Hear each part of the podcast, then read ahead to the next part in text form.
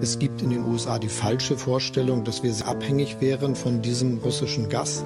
Wenn Russland von Anfang an die Absicht gehabt hätte, die Ukraine anzugreifen, dann wäre es allerdings längst geschehen. Mit einer zunehmenden Entfremdung von Russland kann und darf Europa sich auch nicht dauerhaft abfinden. Wir wollen Sicherheit in Europa gemeinsam mit Russland gestalten, nicht gegen Russland. Ostausschuss. Ein Podcast der Salonkolumnisten.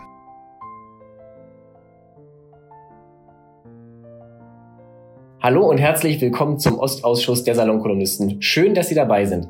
Mein Name ist Richard Volkmann und ich habe das Vergnügen, diesen Podcast im Wechsel mit Jan-Philipp Hein und David Harnasch zu moderieren. Die heutige Folge zeichnen wir auf am Abend des 20. Oktober 2022 und zu unserer bereits fünften Sitzung des Ostausschusses begrüße ich ganz herzlich unsere Expertiserunde. Franziska Davis, Historikerin an der LMU in München. Hallo. Hallo. Jan-Klaas Behrens, Historiker an der Viadrina-Universität in Frankfurt an der Oder. Grüße Sie. Schönen guten Abend. Gustav Gressel, Militärexperte beim European Council on Foreign Relations. Guten Abend. Hallo. Und Gabriele Wojdelko, weitere Historikerin von der Körperstiftung in Hamburg, heute Abend aber nicht dort, sondern in Lublin in Polen in der Nähe der Grenze zur Ukraine. Herzlich willkommen. Schönen guten Abend auch von mir. In dieser Folge setzen wir in gewisser Weise den Grundkurs Ukraine fort, nehmen aber aus gegebenem Anlass eine besondere Region des Landes in den Blick, und zwar die Halbinsel Krim. Die ist vor knapp zwei Wochen erneut ins internationale Rampenlicht gerückt, als unter noch immer nicht ganz klaren Umständen die Brücke über die Straße von Kertsch gesprengt wurde, die Russland nach Beginn seiner Besatzung als feste Verbindung zu seinem Territorium hatte bauen lassen. Wenn man nicht der bequemen Ansicht von Teilen des deutschen Politikbetriebs folgt, wonach der Krieg am 24. Februar 2022 begonnen hat, sondern die russische Aggression seit 2014 als solche benennt, dann kann man, glaube ich, festhalten, dass die Krim in diesem Krieg auch die erste Front war. Deshalb werden wir sie heute als politischen, strategischen und gesellschaftlichen Raum näher betrachten. Und ich freue mich sehr, dass wir zu diesem Thema auch einen Gast mit maximaler Expertise gewinnen konnten. Er ist 1993 in Sevastopol geboren, hat dort Journalismus an der Zweigstelle der Moskauer Lomonossow-Universität studiert, lebt heute in Kiew, wo er seit 2015 als Korrespondent für eine Reihe deutscher Medien über sein Heimatland, über Russland und Belarus berichtet. Große Bundesliga-Fan hat am Vorabend des elften Spieltags zum Glück noch Zeit für uns und ich begrüße deshalb sehr, sehr herzlich bei uns Dennis Trubetskoy. Grüße Sie.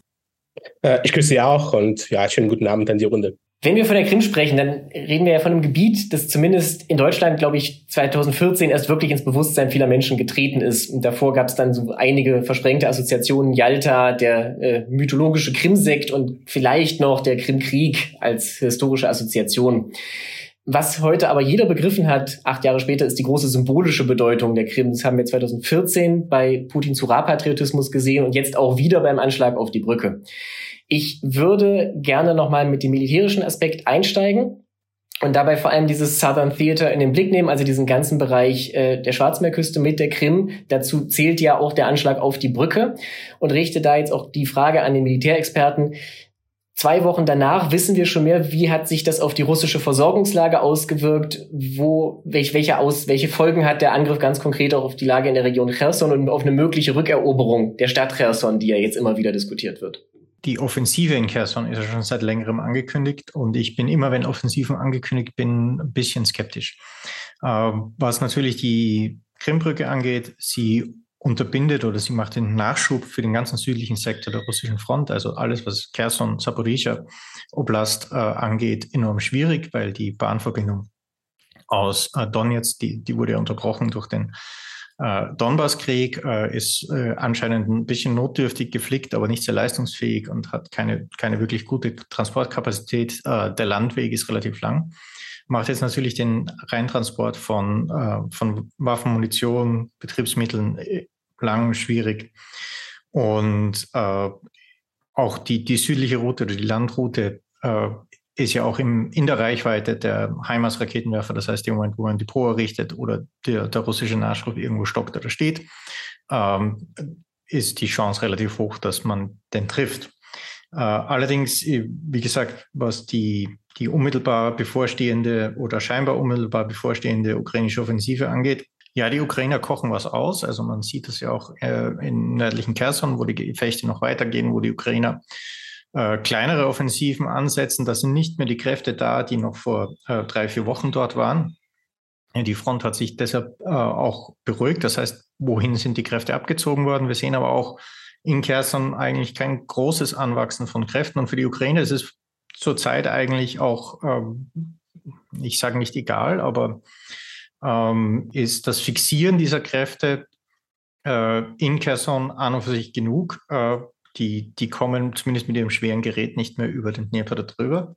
Ob die Offensive, für die man Kräfte zusammenzieht, wirklich äh, in Kherson vom Zaun bricht, das werden wir in den nächsten Tagen oder Wochen sehen. Ähm, gibt auch andere Varianten, äh, sich sozusagen Richtung Süden zu kommen. Und äh, die Ukrainer sind, was den Überraschungsmoment angeht, normalerweise recht gut und bereiten sich dementsprechend auch vor. Ähm, da würde ich mich nicht auf Kherson festlegen. Alles klar, danke für diese erste Einschätzung. Ich würde damit gleich zum, ja, wie sagt man das, zum gebürtigen Krim-Einwohner, zu, zu Herrn Trubetskoy kommen wollen, zu unserem Gast, der uns jetzt heute Abend, wie gesagt, aus Kiew zugeschaltet ist. Und da möchte ich aber zunächst mal mit der dringenden persönlichen Frage anfangen. Sie hatten das ja jetzt auch eben in der Vorbesprechung gesagt, wenn zwischendurch der Strom ausfällt, mögen wir das bitte verzeihen. Äh, geht's Ihnen gut? Wie ist die Lage? Also ist es wie hält man es aus? Also ich äh, muss ganz ehrlich sagen, dass ich in diesen anderthalb Wochen äh, beziehungsweise zwei Wochen, in denen Russland jetzt wieder auch massiv Kiew äh, angreift, äh, für mich bemerkt habe, wie groß äh, ja der Unterschied bei mir persönlich ist, bei dem wie ich selbst äh, psychologisch darauf reagiere, was jetzt passiert. Ehrlicherweise, als der, als der 24. Februar kam, war ich beziehungsweise in Tagen davor war ich so ein bisschen ja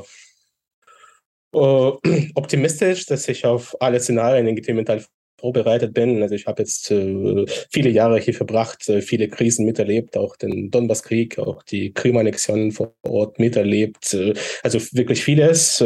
Aber als äh, der ganz große Krieg kam, habe ich wirklich ja die, die ersten zwei, drei Wochen nur kaum arbeiten können. Also das war für mich äh, etwas, das mich psychologisch und mental sehr stark unter Druck setzte. Und im Moment äh, habe ich halt das Gefühl, dass ich keine, keine große, keine, keine wirkliche Angst mehr habe. Und das ist wirklich ein ganz, ganz großer Unterschied.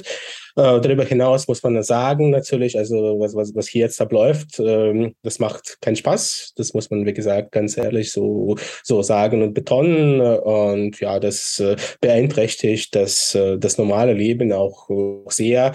Aber ja, also je mehr Putin auf diese Art und Weise angreift, desto größer, desto größer auch die Reaktion der hiesigen Zivilbevölkerung.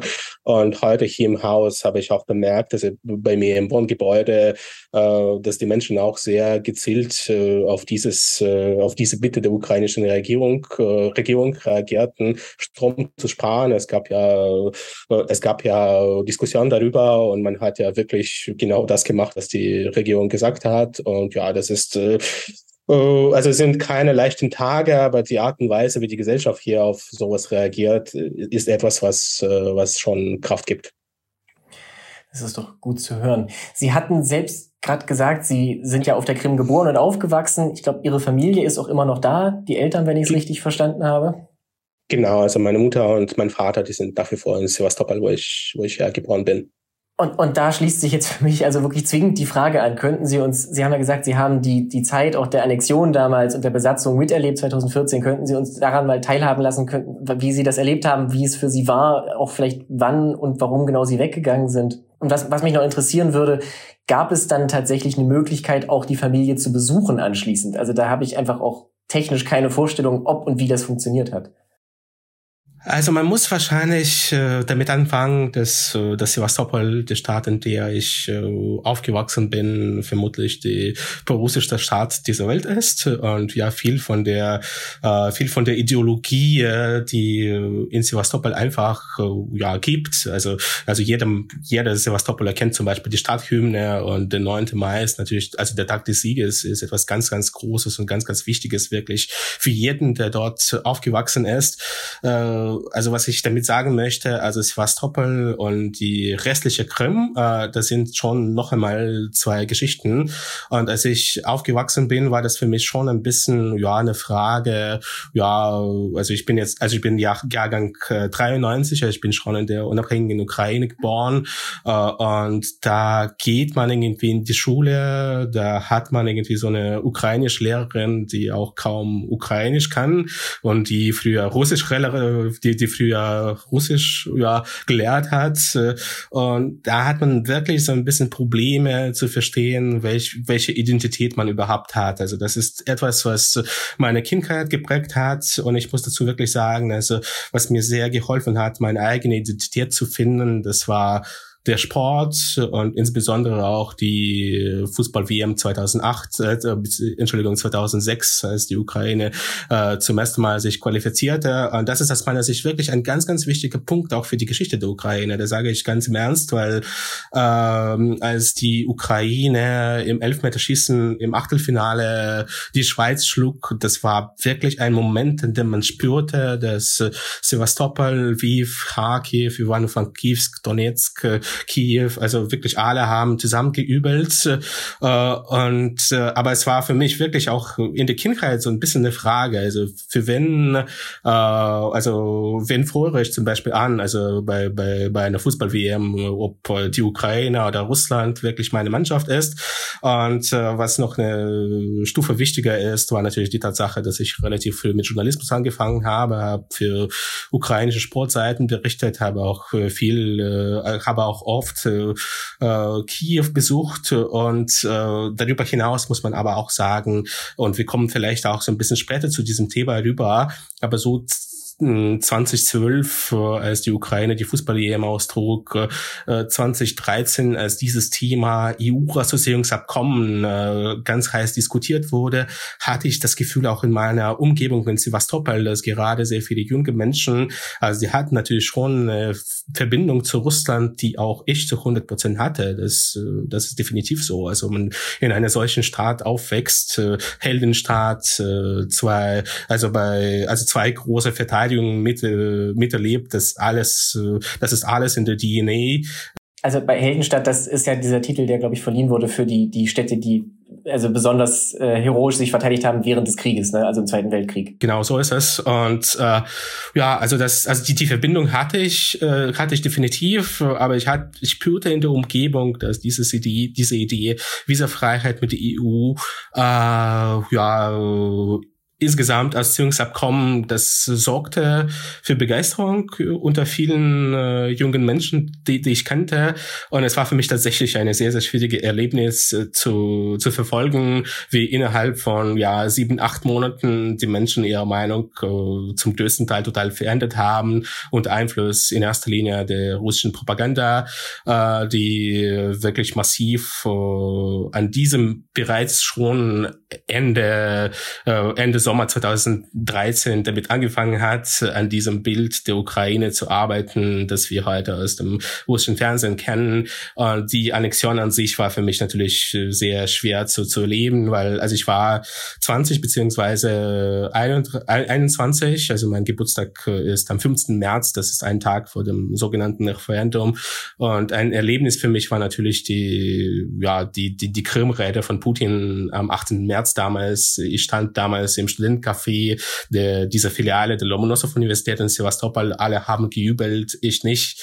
Unter anderem auch deswegen, weil ich gern habe, dass das sozusagen der, der, der erste Schritt sein könnte zu dem, was jetzt passiert, obwohl ich mir einen derart großen Krieg nicht wirklich vorstellen konnte. Und Sie haben dann 2000, ich glaube 15 war es, danach dann auch die Krim verlassen und sind nach Kiew gegangen.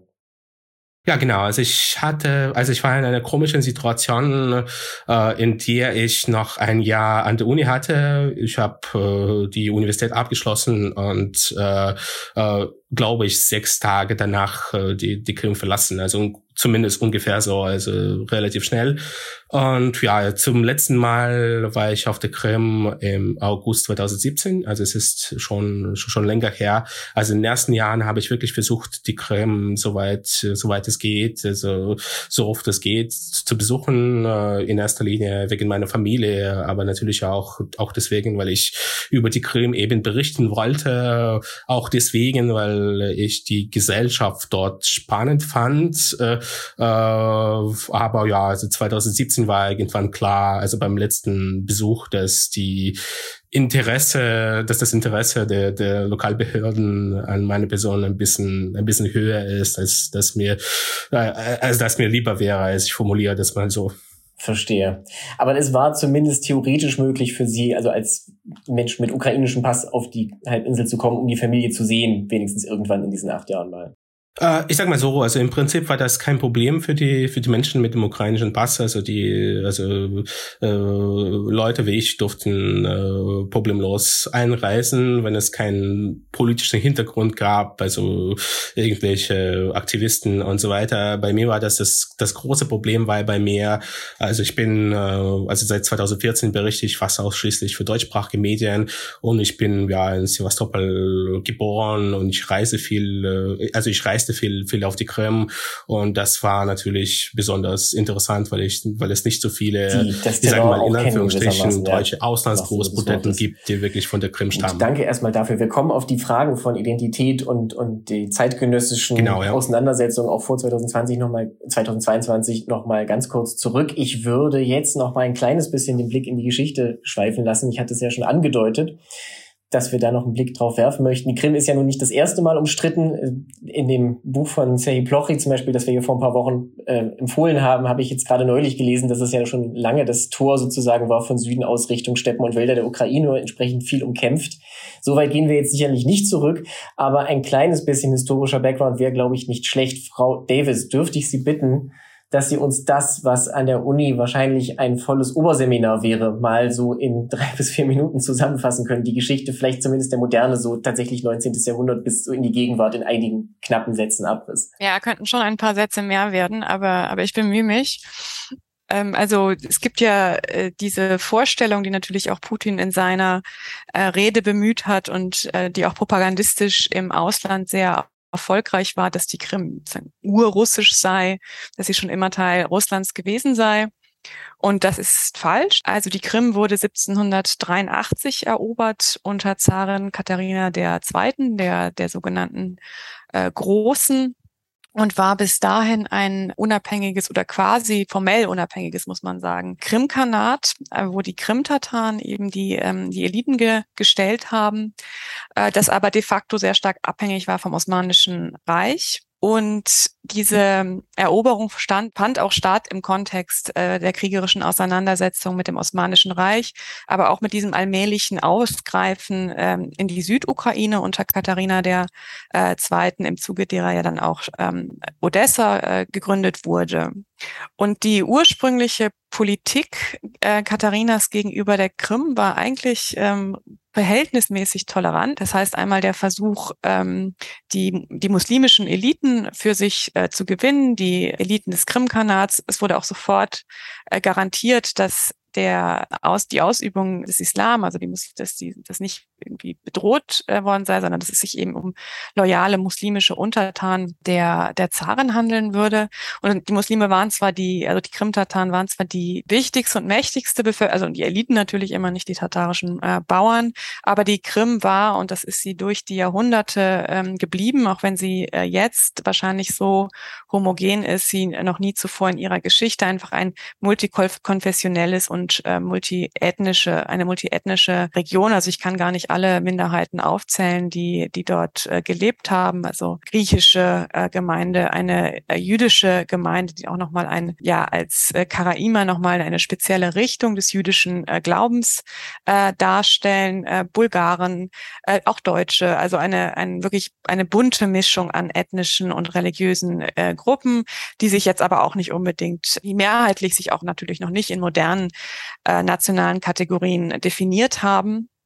Und wenn, wenn man, wenn man sich das Verlauf dann des 19. Jahrhunderts ansieht, dann kann man eigentlich eine allmähliche symbolische äh, und kulturelle Aneignung der Krim beobachten. Das ist ein langer, gradueller äh, Prozess, der auch natürlich zuerst einmal von den Eliten getragen wird und machtpolitisch auf der Krim. Und sie wird auch anders als andere Regionen des russischen Reiches, wird sie auch direkt in die, ich sag mal, normale ähm, Gouvernementstruktur des Russischen Reiches äh, integriert. Also wir haben ja im sogenannten europäischen Russland unterschiedliche Gouvernements äh, und es gibt aber bestimmte Regionen, die im, im Zuge der Expansion des Russischen Reiches in diese Gouvernementstruktur nicht integriert äh, werden.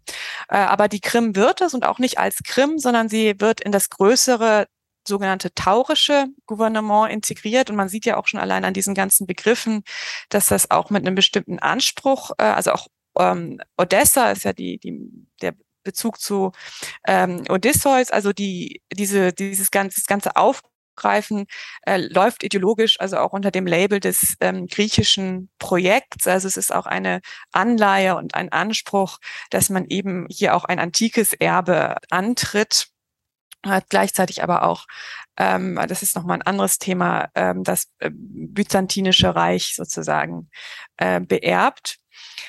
Und das führt dazu, dass mit der Zeit auch die Kooperation mit den krimtatarischen Eliten, äh, die noch an der Anfangszeit prägend war, immer mehr zurückgedrängt wird. Also man kann eigentlich eine ständige Marginalisierung der krimtatarischen Eliten beobachten. Also am Anfang ist, ist man da noch relativ offen und kooptiert krimtatarische Familien in den russländischen Adel, aber das wird immer schwieriger. Also dieses, diese, auch wie Adel definiert wird, wird immer enger.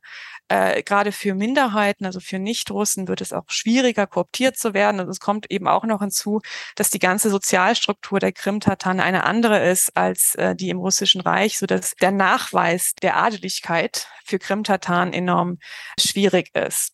Und es zeigt sich natürlich auch architektonisch, äh, also dass Kirchen gebaut werden, orthodoxe Kirchen vermehrt gebaut werden. Das ist auch eine äh, gewisse Siedlungspolitik, wobei das in den späteren Jahrzehnten erst noch stärker wird, dass also auch äh, russisch äh, und ukrainischsprachige Bauern dort ähm, ansiedeln. Ja, ein Schlüsselmoment der äh, modernen, also der, der Geschichte des 19. Jahrhunderts ist der Krimkrieg, äh, also in dem Krieg zwischen dem Russischen Reich ähm, auf der einen Seite und dem Osmanischen Reich im, im Bündnis mit Frankreich und Großbritannien auf der anderen Seite ist die Krim eben eines der Haupt äh, Schauplätze.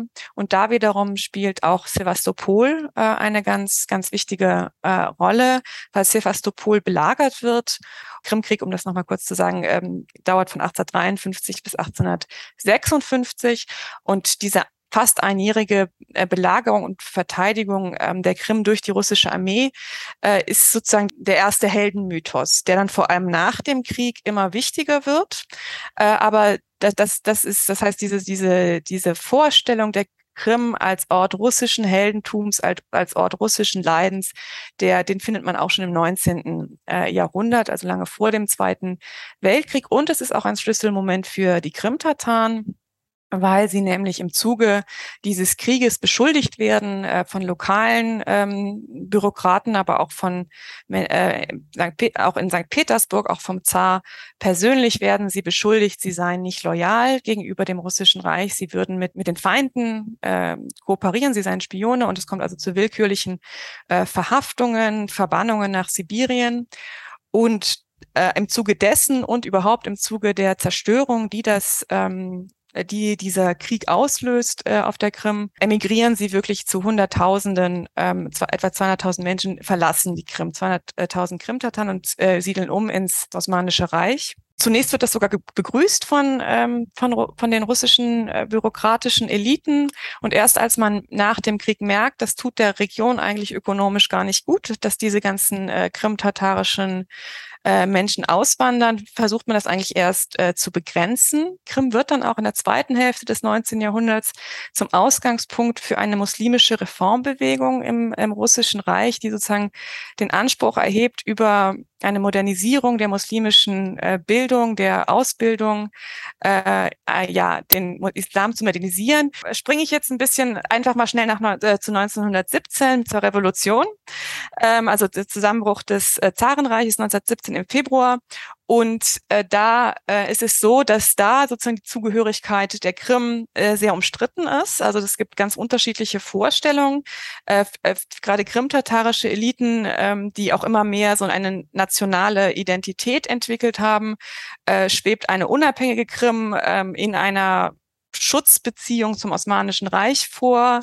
Äh, anderen, äh, dann gibt es Bolschewi äh, bolschewistische Kräfte, auch wenn die nicht sehr, nicht sehr ähm, ja, stark vertreten sind, die eben auch eine die sozialistische Ordnung anstreben. Dann gibt es aber auch die ähm, ukrainischen Politiker in Kiew, die Anspruch auf die Krim erheben. Und es gibt auch auf der Krim eben auch äh, diejenigen, die eine Union mit einer demokratischen Un Ukraine anstreben. Ähm, was sich durchsetzt, ist, äh, sind die Bolschewiki bekanntermaßen, die die gesamte heutige Zentral- und Ostukraine und die Krim ähm, im Zuge des russischen Bürgerkriegs oder eigentlich ist es der postimperiale Bürgerkrieg auf dem Territorium des ehemaligen russischen Zarenreiches äh, integrieren und dann ähm, die Krim als autonom, als eine autonome Region innerhalb der russischen äh, Sowjetrepublik etablieren und dann in den 1920er Jahren eigentlich wie überall äh, in, in der Sowjetunion in dieser Zeit eine Politik der sogenannten Korenisatia, der Einwurzelung betreiben. Das heißt, sie fördern krimtatarische Sprache in der Vorstellung, dass man krimtatarische Eliten schaffen muss, die Moskau loyal sind, also national in der Form, sozialistisch im Inhalt.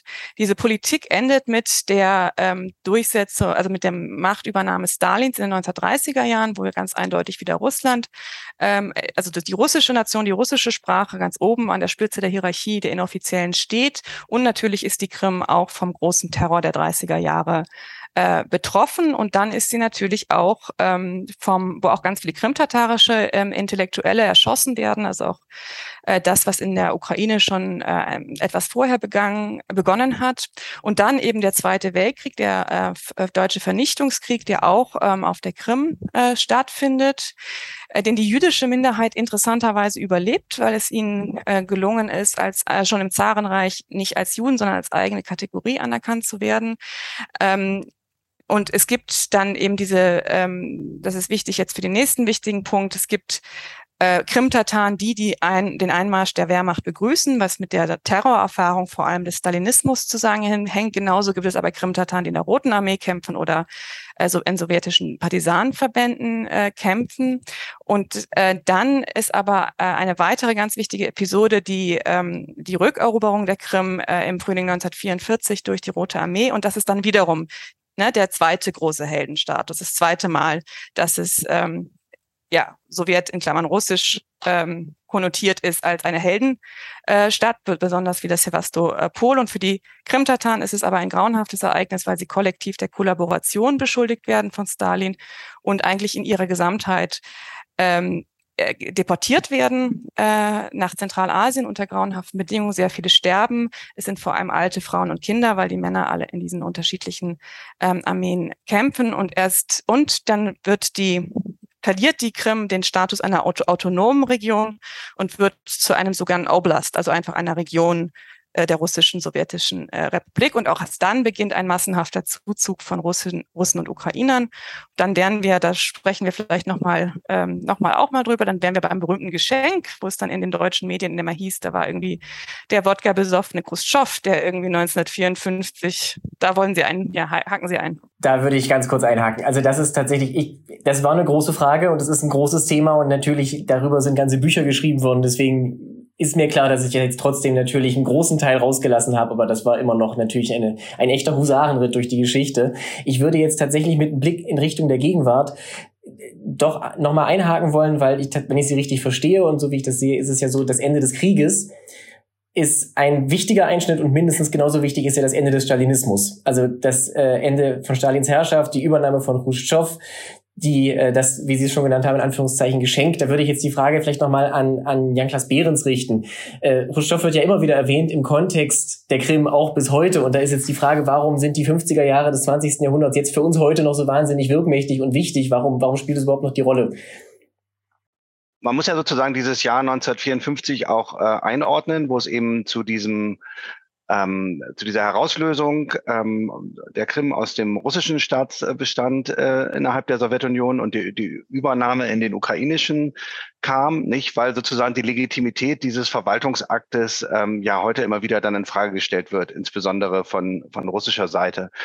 Ähm, tatsächlich handelte es sich da ja äh, um eine um eine Aktion von Khrushchev, die eher diese diese Symbolik der Brudervölker Russland und Ukraine unterstreichen sollte, weil man das ähm, zum 300. Jahrestag des sozusagen als Beitritts der Ukraine äh, zelebrierten äh, Jahres äh, 1654 ähm, äh, getan hat.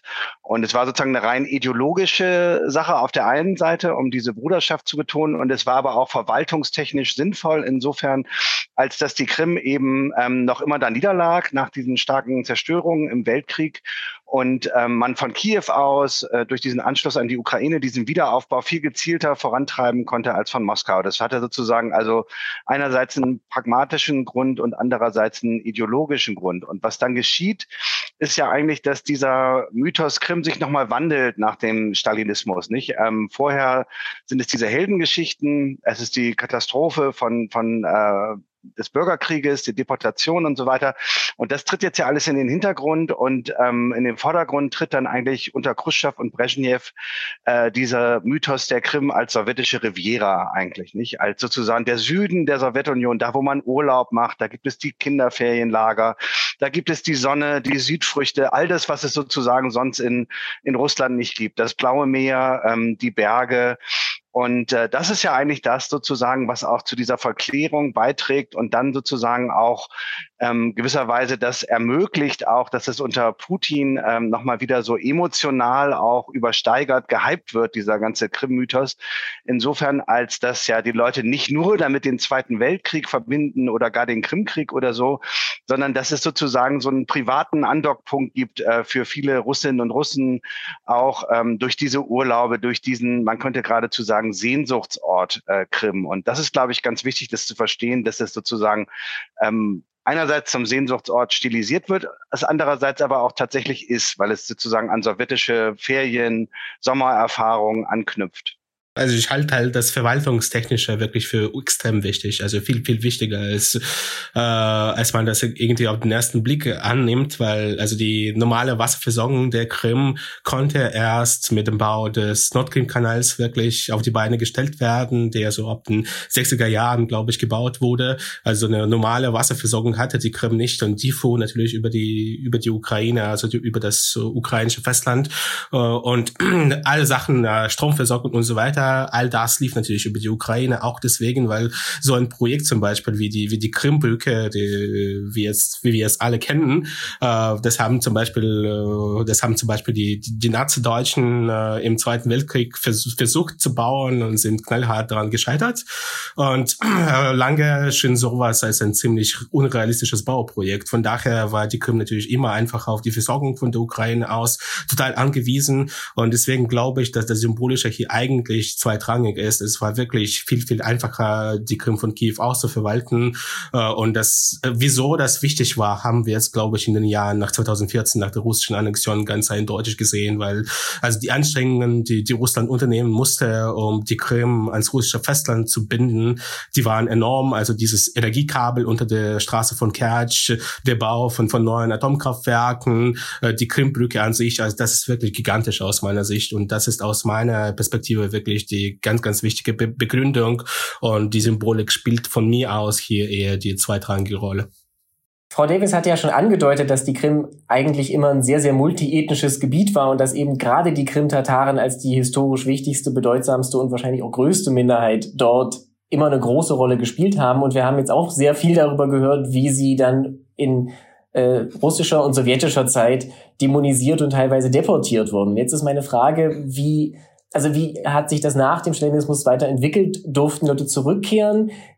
Hat, gab es so eine Form von Rehabilitation? Konnte man als Krim-Tatare dort weiter leben oder wurde einem dann auch tatsächlich, also wurde einem die Auswanderung nahegelegt? Frau Wojdelko, könnten Sie vielleicht so ein bisschen Abriss geben? Wie muss man sich das Leben als Krim-Tatare tatsächlich in der späteren Sowjetunion vorstellen? Also wir kommen noch auf die Zeit nach 91, aber jetzt tatsächlich ausdrücklich nach Stalinismus, aber noch sowjetische Zeit. Frau Davis hat das ja schon angedeutet und ich würde gerne nochmal unterstreichen, dass tatsächlich also die traumatische Bedeutung der, der Deportation äh, der Krimtataren unter Stalin. Ich sage das deshalb nicht, weil ich mich rausreden will und jetzt nochmal wieder zurück in die 40er Jahre gehen äh, und die späte Sowjetunion mein, meiden, sondern weil ich wirklich ganz äh, überzeugt davon bin, dass das eins, das ist der große traumatische Punkt in der Geschichte der Krimtataren äh, war und bis heute ist. Ähm, und äh, diese Deportation, also eine Viertelmillion Menschen, Frau Davis hat es gesagt, unter unglaublichen Bedingungen nach Usbekistan.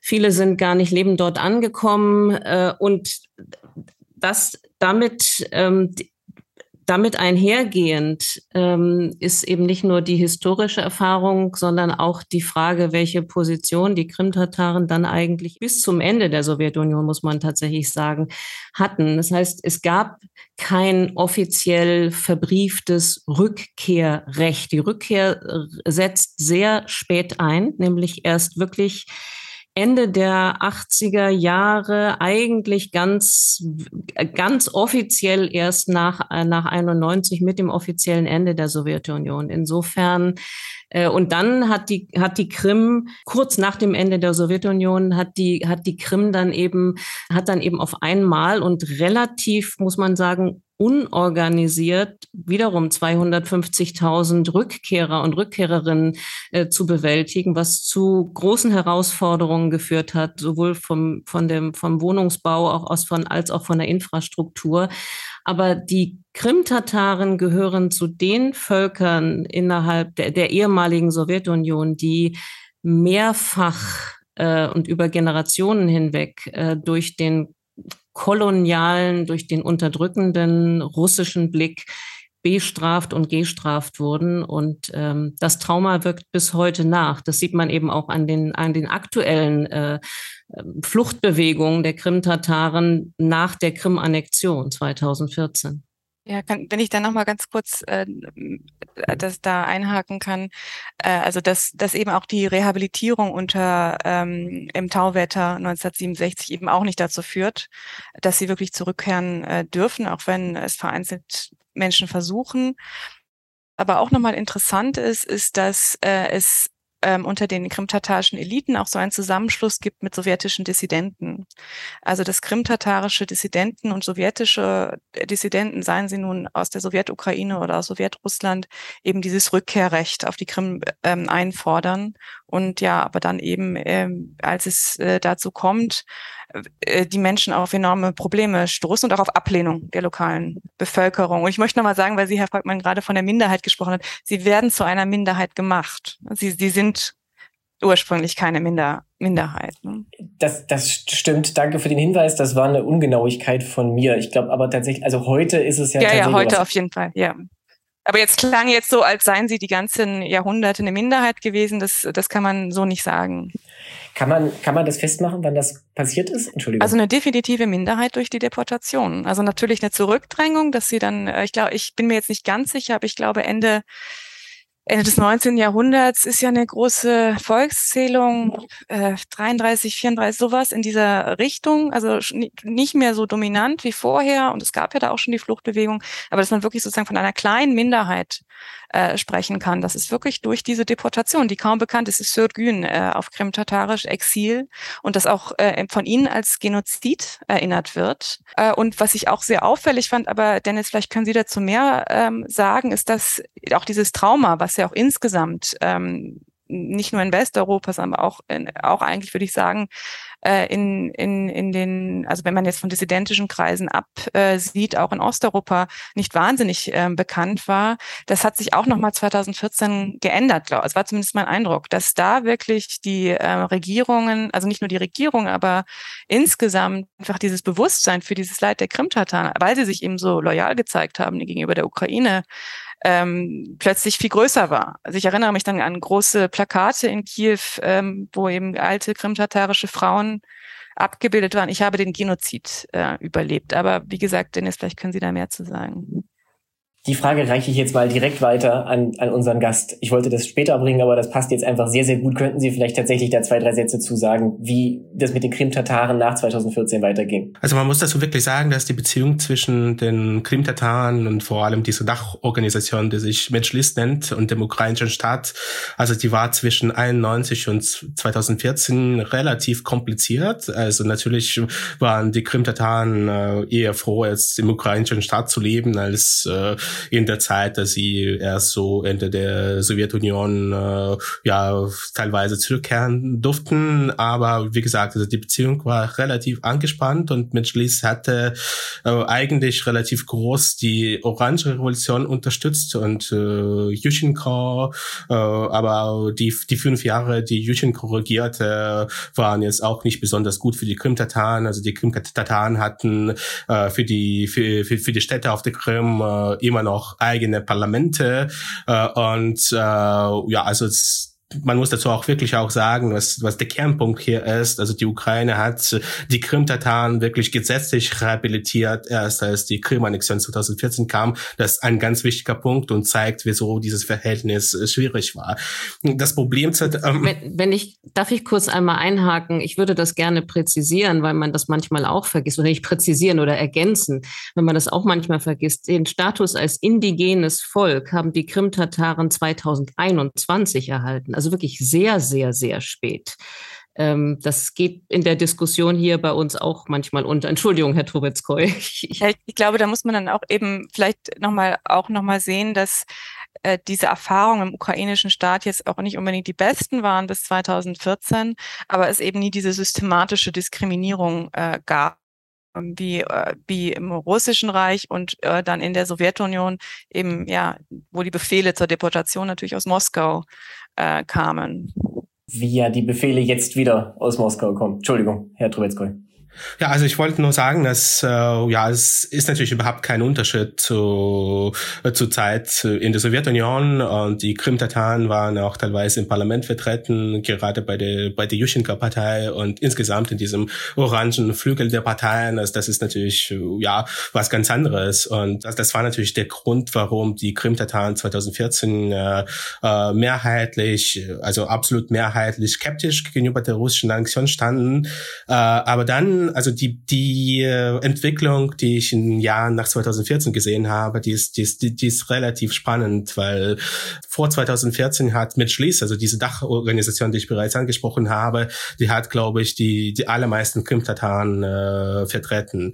Aber nach 2014 mussten die Anführer, zum Beispiel Mustafa Cemilov, äh, und da muss ich zu Frau Davis zurückkehren, einer der bekanntesten sowjetischen Dissidenten überhaupt, muss man sagen, also zu, zu Sowjetzeit, oder Refat Schibarov, also die mussten die Krim verlassen, obwohl sie das nicht wollten und haben in Kiew eine etwas radikalere Politik äh, äh, betrieben und äh, da gab es wirklich auf der Krim eine Spaltung. Also ein Teil der Krim-Tataren hat Medjlis unterstützt, ein anderer fand die Aktionen wie zum Beispiel Ende 2015, als die Krim, als die Aktivisten unter den Krim-Tataren zusammen mit einigen rechten Aktivisten der Ukraine Strommasten zur Krim gesprengt haben. Also ein weiterer Teil und das ist ungefähr 50-50. Es gibt keine wirkliche Umfragen dazu, äh, aber da hat sich äh, ein Teil der Menschen vom Mitschließ abgewendet, äh, ohne jetzt irgendwie äh, die Zeit, also ohne irgendwie Russland sympathisch zu finden.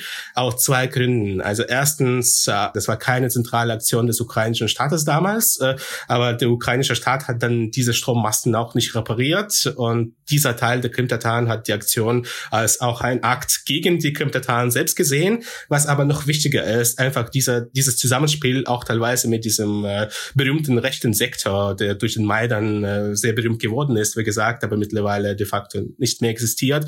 Äh, das hat natürlich die, die Aktivisten auf der Krim natürlich unter Druck genommen, weil also jegliche Verbindungen zu Personen, die irgendwas dazu, dazu damit zu tun hatten, äh, das äh, hätte natürlich gewisse Konsequenzen haben können und hatte es auch, weil die Krim-Tataren natürlich in all diesen Jahren nach der Krim-Annexion äh, massenhaft verfolgt wurden. Äh, aber ja, es ist halt wirklich die Frage, also die ganz, ganz große Frage, die enorm wichtig ist äh, und auf die es, glaube ich, keine, keine richtige Antwort gibt. Also die eine, äh, der eine Teil hat gesagt, ja, wir führen jetzt irgendwie auch teilweise jetzt nicht wirklich Partisanenkampf, aber wir mischen uns aktiv ein. Und der andere Teil hat gesagt, also die Krim ist für uns eigentlich etwas wichtiger als die Ukraine, einfach weil die Krim unsere Heimat ist und, und, und nicht die Ukraine. Und die Ukraine ist uns lieber als Russland, aber es ist äh, nach all diesen Jahr, Jahren und Jahrzehnten ist es für uns einfach wichtig, dass wir hier auf der Krim weiterleben dürfen. Und die richtige Antwort, was die richtige äh, Vorangehensweise hier ist, gibt's glaube ich nicht wirklich. Da habe ich jetzt tatsächlich gleich eine Anschlussfrage. Das äh, schließt sich nämlich super an. Eine Frage, die ich mir schon eine Weile gestellt habe, ist äh, der Kampf um die Krim, der ja auch propagandistisch geführt wurde, das haben wir jetzt schon angedeutet gehört, hat ja nach 2013 wahnsinnig an Fahrt aufgenommen. Der Symbolgehalt trotz allem ist ja enorm hoch. Es ist ja alles aufgeladen. Gab es nach dem Zerfall der Sowjetunion, als solche Sachen ja wirklich sehr fluide waren und im Fluss und also viele dieser Dinge ja hätten geregelt werden können. Gab es da irgendwelche Bestrebungen seitens der Bewohner der Krim, also sowohl die äh, dann Minderheit der Krimtataren als auch die, die russischsprachige oder, oder ethnisch russische Mehrheit, dass man dann sozusagen wieder in Anführungszeichen zurückwechselt zu Russland? Oder ich meine, das gab es da, kam das irgendwie vor? Äh, also das gab es definitiv. Also man muss sagen, dass der Status quo wirklich erst äh, 97 geklärt wurde, als die Ukraine und Russland diesen großen Vertrag über Freundschaft und Zusammenarbeit äh, unterschrieben haben. Und die, die Frage der Schwarzmeerflotte war eigentlich zwischen 91 und 97 nicht wirklich geklärt. Äh, und die Schwarzmeerflotte, also die Stationierung der Schwarzmeerflotte war übrigens der, der Punkt, also der, der Grundpunkt bei diesem Vertrag. Mhm. Ganz kurz, Ganz kurz, da muss ich, also das war nur ganz kurz zur Erklärung sagen, es geht ja darum, dass die russische Schwarzmeerflotte auch in der unabhängigen Ukraine, in der ukrainischen Krim in Sevastopol stationiert blieb. Genau. Nach diesem genau. Vertrag. Und äh, der um, um diesen Vertrag wirklich auf einen Satz zu bringen, das ist, glaube ich, ebenfalls auch sehr, sehr wichtig, äh, weil äh, die Ukraine es zulässt, dass die russische Schwarzmeerflotte in Sevastopol äh, basieren durfte, hat Russland quasi die territoriale Integrität der Ukraine garantiert. Und das wurde 97 unterschrieben.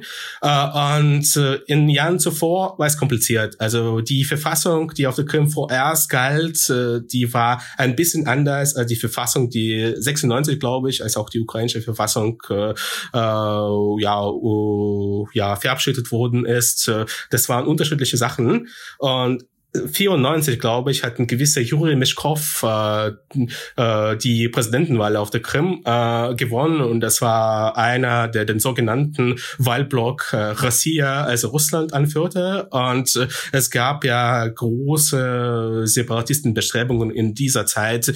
Und in der Regierung auf der Krim gab es damals auch einen prominenten russischen Staatsbürger, also so weit ging es. Und äh, oh, warum das nicht klappte, äh, also es gibt viele Details dazu, äh, aber um das Ganze wirklich ganz, ganz einfach zu erklären, war das einfach so, dass äh, also es war von Moskau zu dem Zeitpunkt nicht wirklich äh, äh nicht wirklich gewünscht. Also der russische Präsident Jelzin hat äh, auch davon geträumt, dass dieses GUS-Projekt, also die Gemeinschaft der unabhängigen Staaten, dass sie, dass es relativ groß wird und ohne die Ukraine konnte natürlich ein solches Projekt nicht wirklich nicht wirklich funktionieren und hat großen Wert Wert auf äh, gute Beziehungen mit Kiew äh, gelegt und deswegen hat Russland damals nicht wirklich mitgespielt. Also wenn Russland damals mitgespielt hätte, äh, hätte es vielleicht, äh, also wäre es vielleicht etwas da, daraus geworden, weil, also wenn ich mich richtig erinnere, also Mischkov hat damals diese Präsidentschaftswahlen mit über 70 Prozent gewonnen und das ist schon eine ziemlich große Zahl. Und es war auch allen klar, in welche Richtung es gehen sollte nach seiner Wahl. Wobei ich da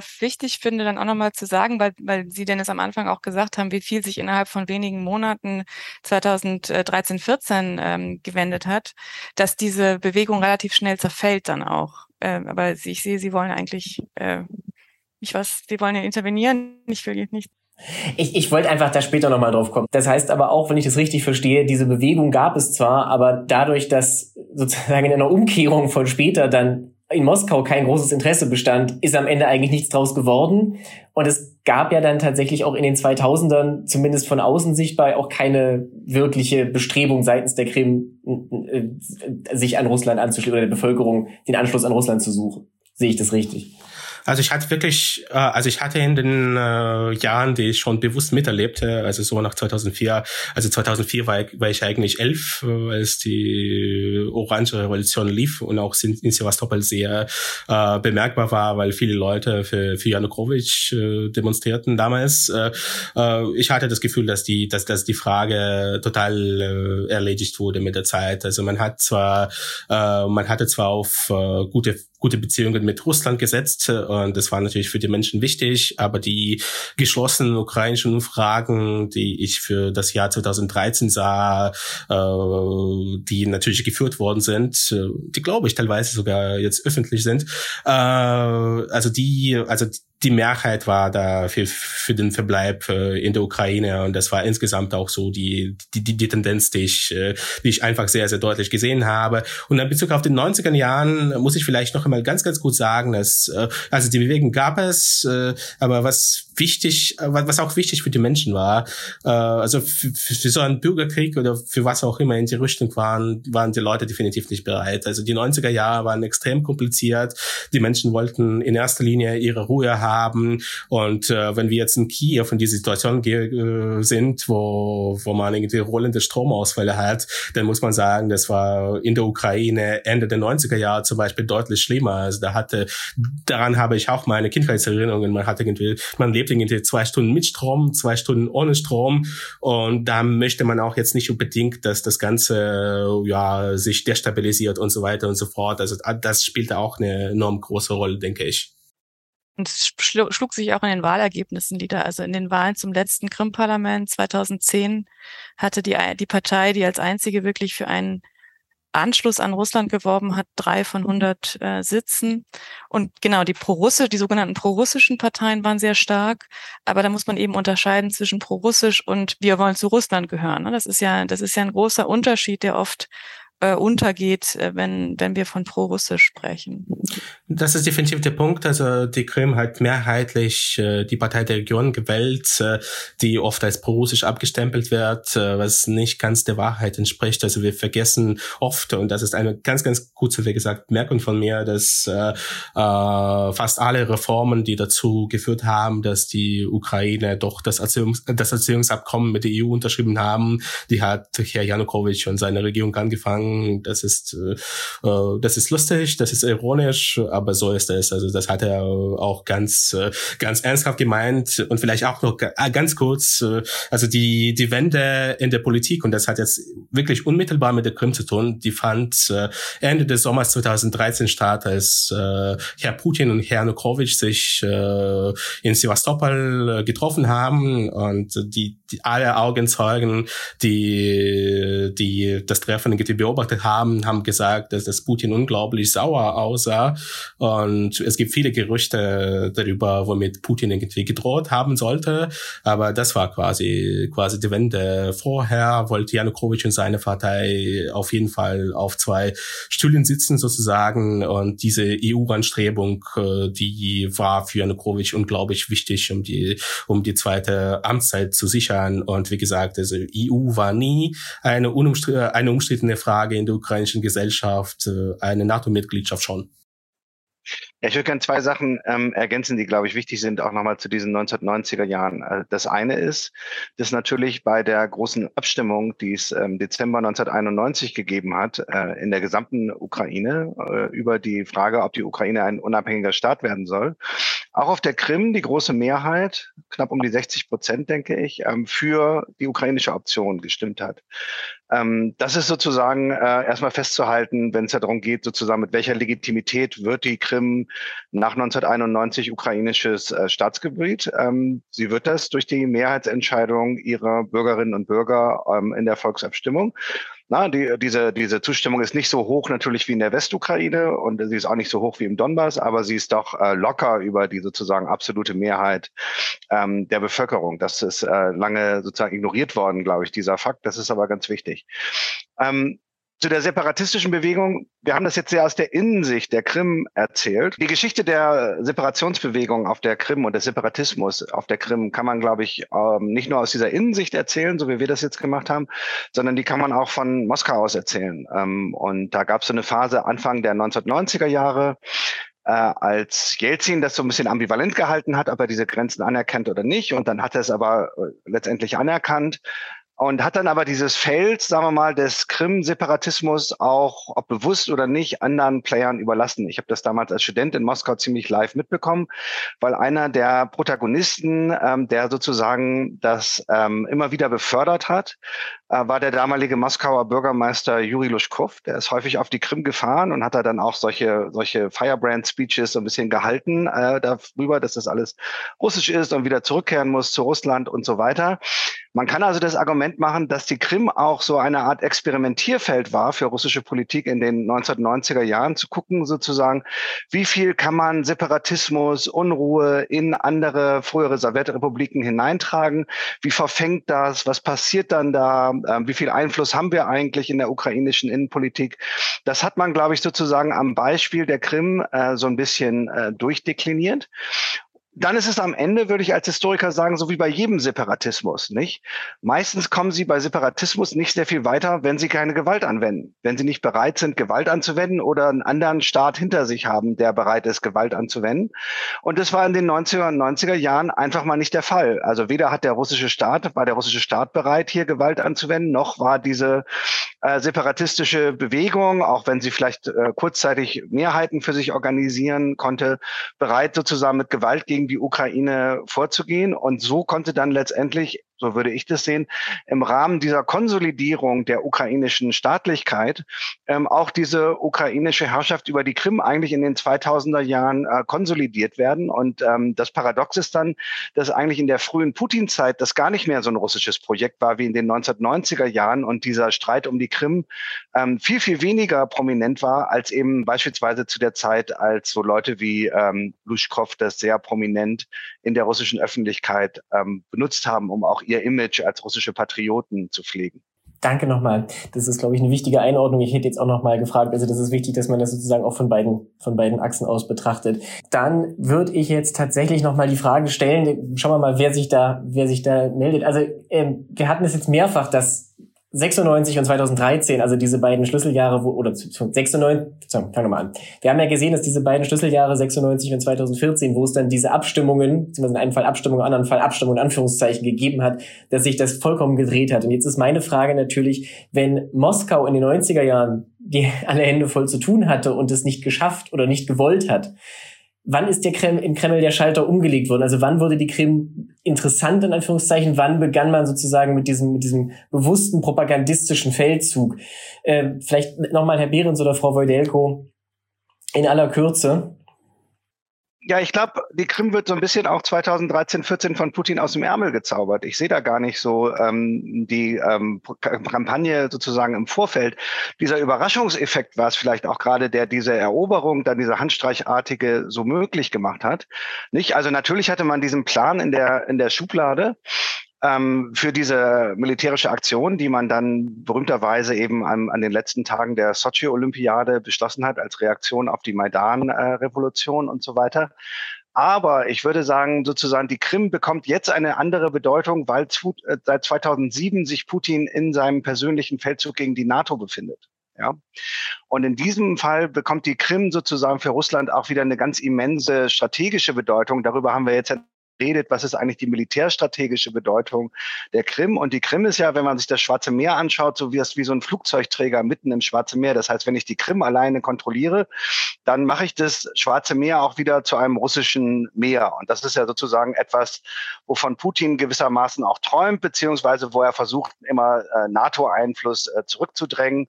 Nicht? Also in der Ostsee jetzt berühmterweise mit dem Erfolg, dass er das endgültig in einen NATO-See verwandelt hat. Aber sozusagen diese strategische Bedeutung, glaube ich, wird, ähm, wird sehr deutlich in diesem Konflikt mit dem Westen. Und sie wertet sozusagen in dem inneren Getriebe des Kremls, glaube ich, die Krim nochmal ganz anders auf. Denn wenn man sozusagen über die russischen Eliten nachdenkt, auch über die sogenannten Oligarchen und so weiter, ähm, das sind ja Leute, die die wollen äh, eigentlich gerne ihren Urlaub in Nizza verbringen oder in Saint-Tropez oder in Miami Beach. Die sind in Wirklichkeit gar nicht so Krim-affin, nicht? Da darf man ja der Propaganda auch nicht auf den, auf den Leim gehen äh, zu sehr. Das ist ja eher so ein Traum für kleine Leute, die Krim in Russland. Und ähm, sozusagen diese Idee, dass, dass man, dass die Krim jetzt äh, allen äh, russischen Eliten auch ans Herz gewachsen ist, der stehe ich ja sehr, sehr skeptisch äh, gegenüber. Das finde ich teilweise geradezu ein bisschen, bisschen lächerlich und fand das dann auch teilweise kurios, ja, ich hatte dann sozusagen äh, auch diese Erfahrung in Russland nach 2014, dass es so Begegnungen gab, auch mit Kolleginnen und Kollegen, also Historikerinnen und Historikern äh, aus Russland, die sozusagen so sehr ostentativ dann betont haben, wie ihnen doch die Krim schon immer ans Herz gewachsen sei und dass sie ja eigentlich gar nicht ohne die Krim leben äh, könnten und so weiter. Und das war natürlich auch Loyalitätsbekundigung gegenüber äh, sozusagen der Regimepolitik und dieser Annexion. Ähm, das darf man auch alles nicht, nicht zu ernst nehmen nehmen, nicht wahr? Also ähm, es gibt auch eine ganze Generation von Russen, die gar nicht mehr auf der Krim waren. Und die meisten Russen sind viel mehr auch auf Westeuropa fixiert, also gerade russische Eliten oder auf die USA, auf England, ähm, als auf die Krim. Nicht? Da darf man dem Ganzen auch nicht zu sehr auf den Leim gehen und dann äh, sozusagen diese Überhöhung, die ständig in der russischen Propaganda läuft, auch für bare Münze nehmen weil ich auch den innenpolitischen Aspekt nicht unterschätzen würde. Also äh, Ende 2013 war Putin für seine Verhältnisse jetzt auch nicht so wahnsinnig äh, beliebt.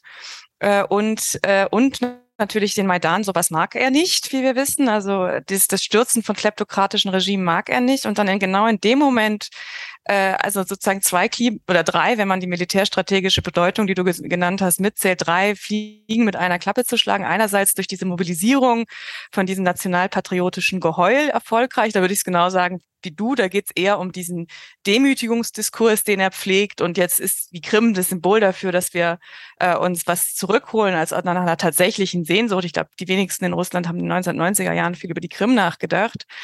Äh, und, und dann aber auch die Destabilisierung der Ukraine, zumindest die versuchte, dass diese, diese, dass diese demokratische Revolution äh, sich nicht konsolidiert und, und man da einfach ähm, Konflikte schürt, ja, eben diese durch die Mobilisierung von pro, pro-russischen äh, Ressentiments. Und man muss sagen, es hat geklappt, genauso wie es mit dem Tschetschenienkrieg 1999 geklappt äh, hat. Die Beliebtheitswerte sind in die Höhe gegangen würde wahnsinnig gerne nochmal den Gustav Gressel zur militärstrategischen Bedeutung der Krim hören. Und ich würde, ich würde sehr gerne, so sehr ich äh, Sie schätze, lieber Herr Behrens, aber dieses, äh, die, die Krim zu einem russischen Meer zu machen, ja, das stimmt, aber wir haben interessanterweise in fast einer Stunde überhaupt noch nicht über die Türkei geredet. Und die, das Schwarze Meer ist kein russisches Meer, weil nämlich die Türkei auf den Meerengen sitzt. Also das ist eine spannende Frage. Lieber Gustav Gressel, klären Sie uns doch mal auf.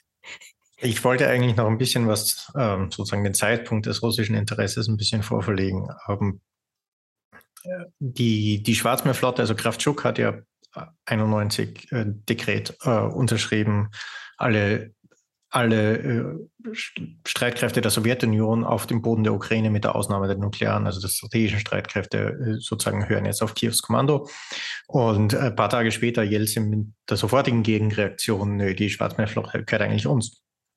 Ähm, die war schon immer ein Zankapfel. Und sie war auch immer ein subversives Instrument. Äh, die, die Schiffe der Schwarzmeerflotte waren die ganzen 90er Jahre eigentlich äh, Rostkisten, aber die darauf ähm, stationierten äh, Berufs, äh, ja, Soldaten äh, hatten nach ihrem Dienst das Recht, in Sebastopol äh, ihre Pension zu genießen. Und damit hat man sich natürlich ein, ein relativ großes Pool an an gedienten, von Russland bezahlten, äh, loyalen Staatsangehörigen äh, auf diesem Territorium geschaffen. Und äh, mit dem 97er Vertrag ging ja auch einher, dass die Russische Föderation und die Streitkräfte das Recht hatten, für diese Veteranen, also man hat die Veteranen genannt, äh, Pensionisten, äh, Kultur- und Sanatorien, also Kultureinrichtungen und Sanatorien zu betreiben. Bibliotheken, Kinos, äh, etc. Äh, ich war 2009 mal dort, haben mir den Spaß angeschaut. Äh, die Besucher waren nicht ausgediente äh, Offiziere der Schwarzmeerflotte. Die Besucher dieser Kultureinrichtungen waren durchwegs sportliche, Bomberjacken tragende, sehr kurzhaarschnittige, äh, 18-jährige Buben. Und äh, was man da vorbereitet hat, war relativ, war relativ eindeutig. Und, und das ging also schon viel, viel, viel früher los. Ähm, ähm, mit Anton Schäfowzow äh, darüber auch mal geredet. Er meint, so 2004 war äh, sozusagen äh, um die Orangene Revolution so ein, ein Datum, wo das auch nochmal losging, wo auch mehr Geld hineingesteckt wurde in diese ganzen subversiven Strukturen, damit man für den Fall, den Fall, dass man die Ukraine mal unter Druck setzen müsste, dort sozusagen einen Hebel hat. Und der Hebel wurde dann, äh, der wurde dann äh, 2014 dann auch wirklich umgelegt. Ähm, ein interessanter Nachsatz, äh, die, die russischen Spezialkräfte und ihre äh, Handlanger, die am 27. Februar das Regionalparlament äh, der Autonomen Republik Krim stürmen, setzen dort eine, eine Verwaltung der Partei der Regionen ab und haben sie durch ihre loyalen Genossen ersetzt. Die Partei der Regionen wurde auf der Krim gewaltsam Russland in der Regierung beendet, nicht durch die bösen Banderovci aus Kiew. Zum strategischen Wert ähm, ich, ich, ich muss fürchte sagen, ja, der strategische Wert, den gab es natürlich, äh, den gibt es nach wie vor. Ich glaube aber genauso auch wie die kulturelle Affinität, äh, der hat äh, für, für Moskau auch immer so ein bisschen Feigenblatt an Vorwand äh, gegolten, die Ukraine als Ganzes über die Krim zu destabilisieren und einen Anspruch zu erheben. Ja, natürlich, die Krim ist äh, die dominante Halbinsel im Schwarzen Meer, aber wie gesagt, auf der anderen Seite Montreux-Konvention und die, die äh, Bosporus-Dardanellen äh, sind der wichtige Teil. Äh, Russland hat auch immer gesagt, ja, es ist der einzige Tiefwasserhafen, also Novorossiysk ist ein kleinerer Tiefwasserhafen, aber ja, es ist er. Aber die russischen Exporte und die Bedeutung wirtschaftlich, äh, die die Krim hatte, die waren relativ gering im, im Vergleich zu, zu anderen. Es gibt also hier auch Novorossiysk, ähm, ist, da ist das Ölterminal, über Novorossiysk gehen weit mehr Exporte auch im Schwarzen Meer und über das Schwarze Meer im, im Mittelmeerraum hinaus als über Sevastopol beziehungsweise über irgendeinen anderen Krimhafen. Also ökonomisch äh, war, war die Bedeutung lange nicht so, wie man es getan hat. Äh, es ist, es ist äh, ein, immer ein Hebel gewesen, der sich im Grunde gegen Kiew gerichtet hat. Äh, und man hat diesen militärischen Hebel dann natürlich jetzt auch äh, im Februar sehr gut gesehen. Äh, man hat aus dem Süden, aus der Krim heraus, man hat sich gut vorbereiten können, man hat viel Luftwaffe zum Einsatz bringen können aus dem Süden heraus, man hat Feuerunterstützung durch Marschflugkörper geben können und man ist dann relativ schnell auch da rausgekommen und äh, Kherson im, im, ist äh, im Süden eine enorm flache Gegend. Äh, wenn da die Panzer mal durch sind und rollen, dann rollen sie weit äh, weil es kein natürliches, bis zum Dnepr kein natürliches Hindernis gibt, an dem man sich irgendwie stoppen und festsetzen kann. Ja, also aus meiner Perspektive ist die Krim-Annexion eigentlich recht spontan entstanden. Also was ich äh, in Jahren vor der Annexion von wirklich hochrangigen Menschen äh, in der Schwarzmeerflotte gehört habe, war die Perspektive, dass die Krim für Russland quasi die Garantie ist, dass äh, der NATO-Beitritt der Ukraine ausgeschlossen ist und man ist davon ausgegangen, dass äh, auch ein pro-europäischer, auch ein pro-westlicher Präsident einfach äh, äh den Vertrag äh, über die Stationierung äh, der Schwarzmeerflotte in Sevastopol Sevastopol nicht abbrechen würde, weil das einfach wichtig ist für, für, für die Garantie, dass, dass eben Russland die territoriale Integrität der Ukraine garantiert und darüber hinaus, äh, also 2014 ist einfach ein guter Moment entstanden und äh, man hat das ausgenutzt, aber woran ich äh, auch, also was darauf hindeutet, dass das wirklich spontan war, ist eben die Tatsache, dass, dass Herr Aktionov, der mythischerweise, ich weiß nicht, wie das entstanden ist, aber der ist immer noch Ministerpräsident der Krim, in Anführungsstrichen, also der war ungefähr der 20. Der, der gefragt worden ist. Also fast alle prominente Politiker auf der Krim haben damals abgesagt. Und äh, ich bin mir sicher, dass die Russen einen gewissen Plan hatten äh, für so ein Szenario. Aber aus meiner Sicht war das wirklich total spontan entstanden, äh, obwohl man natürlich die Strukturen aufbaute, um Einfluss auf die Ukraine auszuüben insgesamt.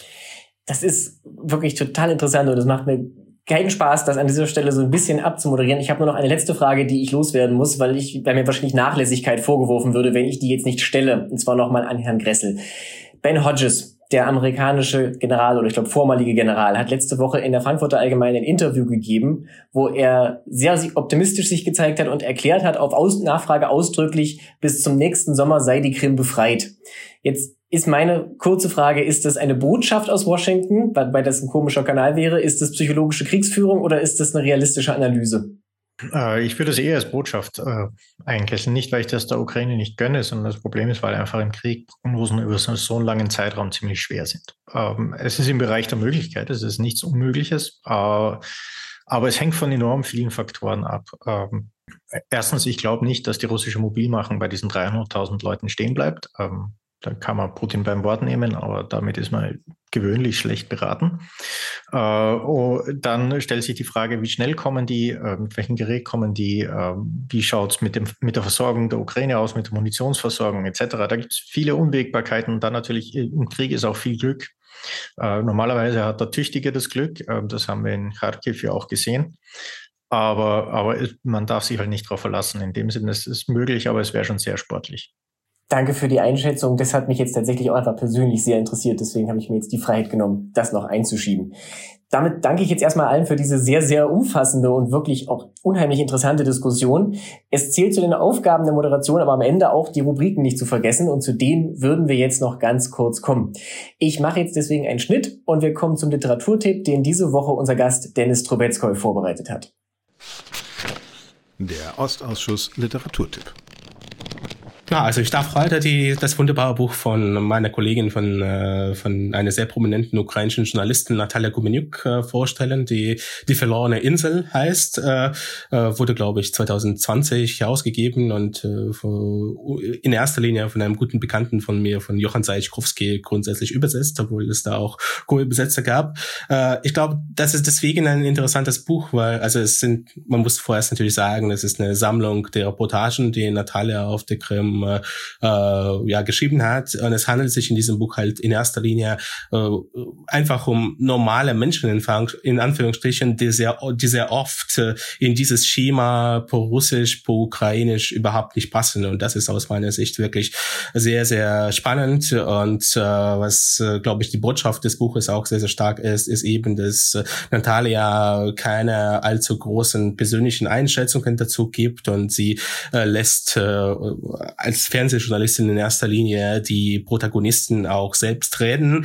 Äh, aber ja, also das, was dieses Buch aber, obwohl es diese politischen Einschätzungen von ihr nicht wirklich gibt, aus meiner Sicht wirklich sehr, sehr gut transportiert ist, es, äh, ja, also es ist, stimmt zwar ganz grob gesagt, dass sehr, sehr viele Menschen äh, sich über die Annexion der Krim auf der Krim auch selbst äh, gefreut haben, aber man darf die Menschen nicht vergessen, für die das eine große Tragödie war, die wirklich unheimlich gelitten haben. Und ich spreche hier nicht nur über die Krim-Tataren, sondern um pro-ukrainische Krim-Bewohner. Und äh, ja, die, die, die Frage, die ich mir stellte, äh, die glaube ich auch meine Kollegin Simone Brunner stellte, die eine Rezension zu, zu, zu diesem Buch geschrieben hat, äh, äh, einst, äh, glaube ich, für Ukraine verstehen, war eben, also darf äh, diese Freude sozusagen auf der Basis äh, des Leids Abseits äh, von äh, so vielen Menschen stattfinden und ich glaube eher nein. Genau. Die verlorene Insel Geschichten von der besetzten Krim von Natalia Gumeniuk ist im Buchhandel erhältlich. Vielen Dank, Dennis Trubetskoy. Damit sind wir fast am Ende. Was noch bleibt, ist der Bar der Woche. Und ich verrate nicht zu viel, wenn ich sage, es war auch diese Woche wieder ein knappes Rennen. Gustav Gressel hat die Einzelheiten.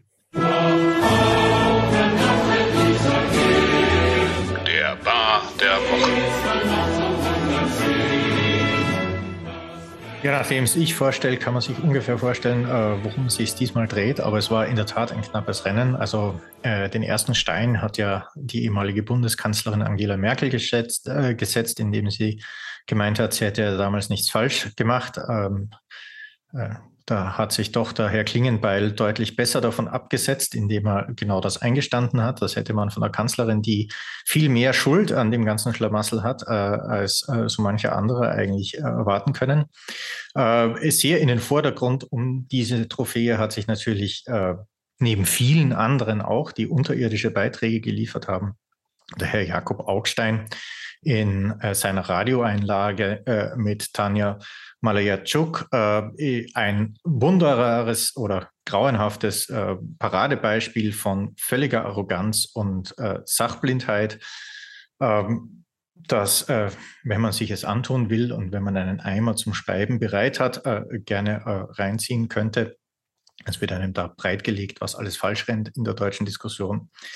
Ähm, aber den äh, sozusagen den Preis gewonnen hat jetzt zwar nicht aufgrund der völligen Irrsinnigkeit seiner Aussagen, sondern äh, der Bedeutung seines Amtes, der Herr Wolfgang Schmidt, Leiter des deutschen Kanzleramts, äh, der beim Pro Progressive Governance Initiative, äh, äh, die äh, in einer Diskussion mit Anne Appelbaum die deutsche Haltung äh, zu, in der Kampfpanzerfrage oder in der, in der Frage von, von schweren Waffen, äh, vor allen Dingen in Kampfpanzer, auf eine etwas absurde Weise dargelegt hat. Und äh, ich möchte mich jetzt nicht so sehr auf den moralischen Aspekt äh, Vergleiche Leopard 2 mit der V2 begrenzen, sondern warum die absolut, warum seine Aussagen im Rahmen diesen, dieses, äh, dieses Diskussionsbeitrags so sinnwidrig waren und was äh, hier an der ganzen deutschen Panzerdiskussion falsch läuft äh, im Kanzleramt an der Spitze. Äh, er fängt eigentlich an damit zu behaupten, niemand würde über Panzer reden, das würde in der Ukraine niemanden interessieren. Ähm, in einer Woche, in der ich selber eine ukrainische Diskussion, äh, Delegation hier hatte, um genau über Leopard 2 und über Marder zu reden. Ähm, eine Erinnerung an die Herren Genossen, es ist die Ukraine, die diesen Krieg führt, ja, nicht irgendwelche Kaffeehauskränzchen.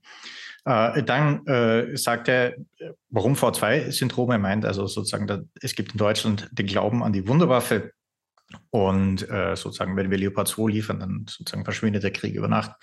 Es ist erstens mal hoch ignorant. Zweitens, darum geht es nicht. Es geht um den Erhalt äh, der mechanisierten Reserven der ukrainischen Streitkräfte. Die waren von Tag 1 im Einsatz. Äh, von Tag 1 hat die Ukraine das System Kampfpanzer unter anderem neben Schützenpanzer, gepanzerte Artillerie, gepanzerte Fliegerabwehr gebraucht, um äh, zu verteidigen zu können. Ohne Gepanzer, gepanzerte Verbände wäre Kiew gefallen, wäre äh, äh, Kharkiv gefallen äh, und eine nachhaltige Betreiben dieser schweren mechanisierten Reserven kriegt man nur mit westlichem Gerät, weil früher oder später der Ofen bei den Ostsystemen und die logistische Anschlussfähigkeit einfach aus ist.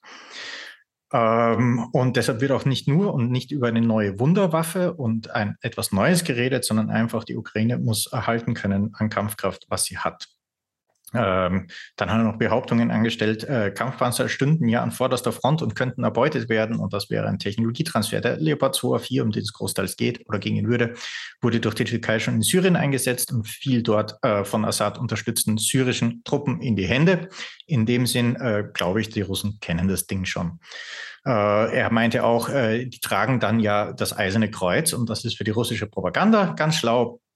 Da darf ich ihn daran erinnern, dass das Eiserne Kreuz das Hoheitsabzeichen des deutschen Staates bzw. der deutschen Bundeswehr ist. Und überall dort, wo ein Leopard 2 nicht in den Diensten der Bundeswehr steht, und das wird in der Ukraine, glaube ich, nicht, äh, kein Eisernes Kreuz auf diesem Ding ist. Ja, das ist nicht so, dass jeder deutsche Panzer mit einem Eisernen Kreuz ausgeliefert wird, sondern nein, die sind nur auf den Deutschen drauf.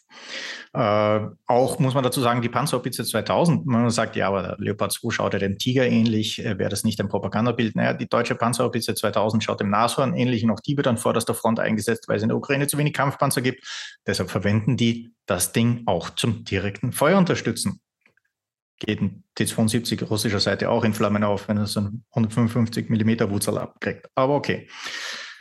Und dann meinte er ganz am Schluss, ja, die Lieferung von Kampfpanzern würde äh, die Arbeit in der UN-Generalversammlung erschweren. Und wir haben ja so ein tolles, äh, wir haben ja so eine tolle Abstimmung gehabt und die würde dann darunter kollabieren. Und da ist bei mir echt, da habe ich dann einen Nervenzusammenbruch gekriegt, weil erstens mal, die Staaten, die hier gegen Russland gestimmt haben, tun das meistens aus eigenem Interesse, weil sie an ganz unverständlicherweise an territoriale Souverän äh, Integrität und Souveränität ein Eigeninteresse haben.